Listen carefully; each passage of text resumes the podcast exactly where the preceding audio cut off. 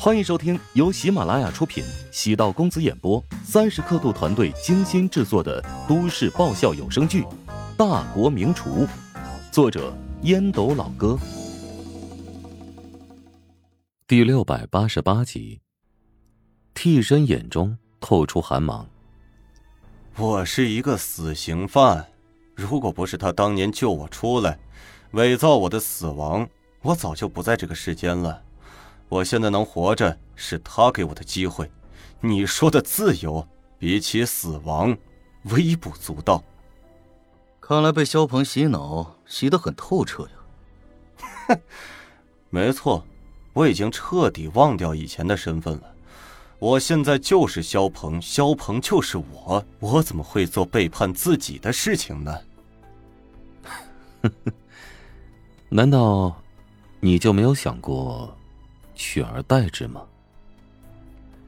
任何普通人对肖鹏的人生都有憧憬，何况一个每天生活在他的光环之下的人。乔治直截了当的揭穿了他的内心世界。替身的表情微变：“你，你胡说八道！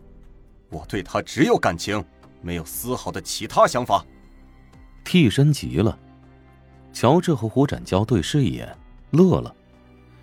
至于陶亮站在旁边，搞不清状况，还是那副草包样子。胡展娇暗忖：乔治是真够厉害，继续蛊惑道：“如果我们今天抓住的是肖鹏，而不是你，你岂不是可以彻底取代肖鹏？他的事业、家庭，甚至情人，都是你的囊中之物。”我从来没有过这个想法，也绝对不会有这个想法。没有了肖鹏，我连呼吸的机会都没有。替身连忙低下头，将眼神隐藏起来。乔治笑道：“ 你还真会撒谎啊！对了，你是不是怕我们是肖鹏指派过来，考验你的忠诚度的？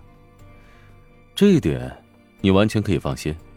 我和肖鹏虽然没有深仇，但和肖云却是不死不休的关系。”替身看了一眼乔治，这家伙脸上带着笑容，看似阳光和煦，但总觉得有种说不出的刺骨，好像有读心术一般。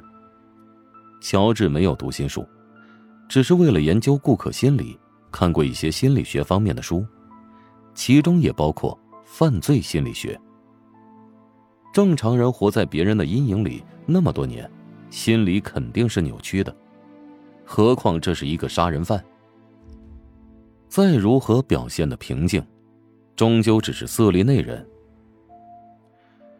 我们有共同的敌人，可以帮助你破解现在没有灵魂的人生。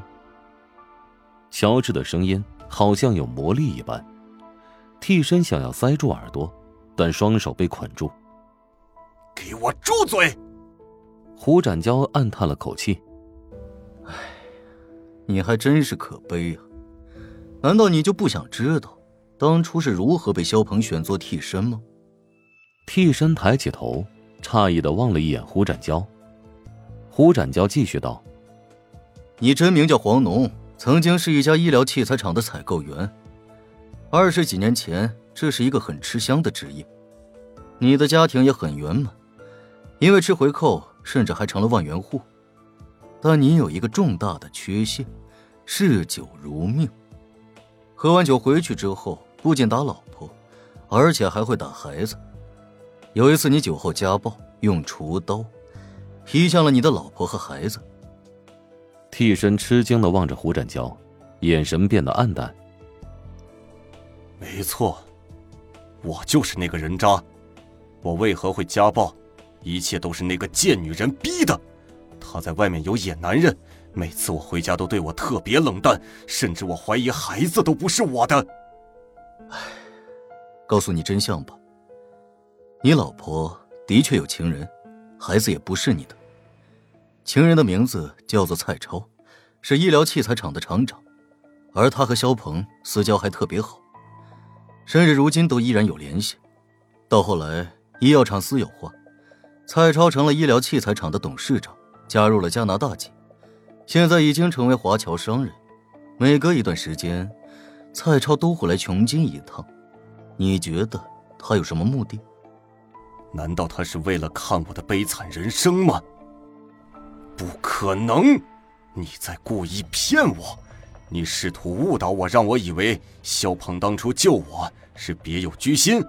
他救我是因为我长得跟他很相似，当时他遇到一个仇家，雇凶杀他，所以才会找到我当他的替身。看来你不见棺材不掉泪啊！这是一张老照片，我花费了九牛二虎之力才弄到的。胡展娇拿出一张照片，递给黄农。黄农颤抖着接过照片，一张泛黄的老照片，除了肖鹏之外，还有一个男人，正是蔡超。黄农颤抖着声音说道：“啊，只只能证明他和蔡超认识而已。”下面这张照片更加精彩，你认识这照片上的女人和孩子吗？胡展娇递给黄农一张照片，三个人坐在桌子上，一男两女，男人是蔡超，两个女人眉眼熟悉。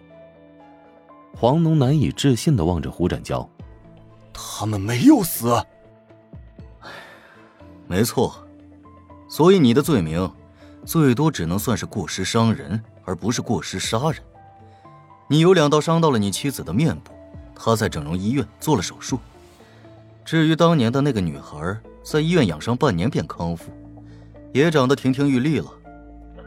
黄农捧着脸，痛苦的嚎啕出声。他是个恶人，这么多年来一直生活在痛苦和愧疚之中，失去了自我，跟人形机器人没有什么区别，灵魂早已被抽去，成为了肖鹏的障眼法和工具。原来，一切都是阴谋。黄农突然觉得，这么多年对肖鹏感恩戴德就是一个笑话，但让他背叛肖鹏，似乎还是难以做决断。肖鹏和自己是一体的，如果肖鹏臭了，自己也没有立锥之地。乔治道：“你如果现在投案自首的话，并不算迟。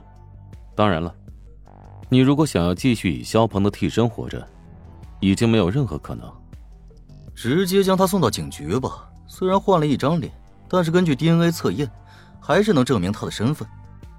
胡展娇没好气道。黄农紧张的面部表情狂跳，沉声道：“靠这个伎俩，是没办法打垮肖鹏的。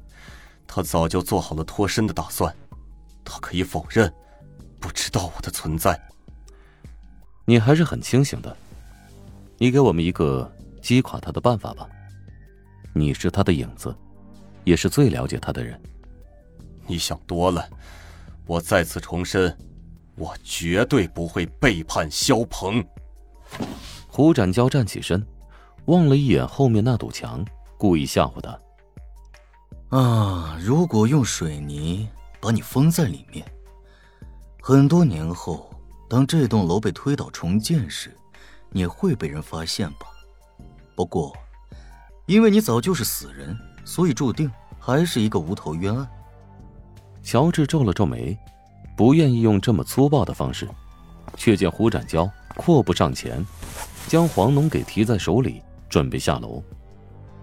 黄农想起途经一楼时看到堆积如山的水泥袋，被吓尿了，从椅子上滑倒，崩溃的瘫在地上。啊！别，别杀我！我愿意配合你们做任何事情。本集播讲完毕，感谢您的收听。如果喜欢本书，请订阅并关注主播。喜马拉雅铁三角将为你带来更多精彩内容。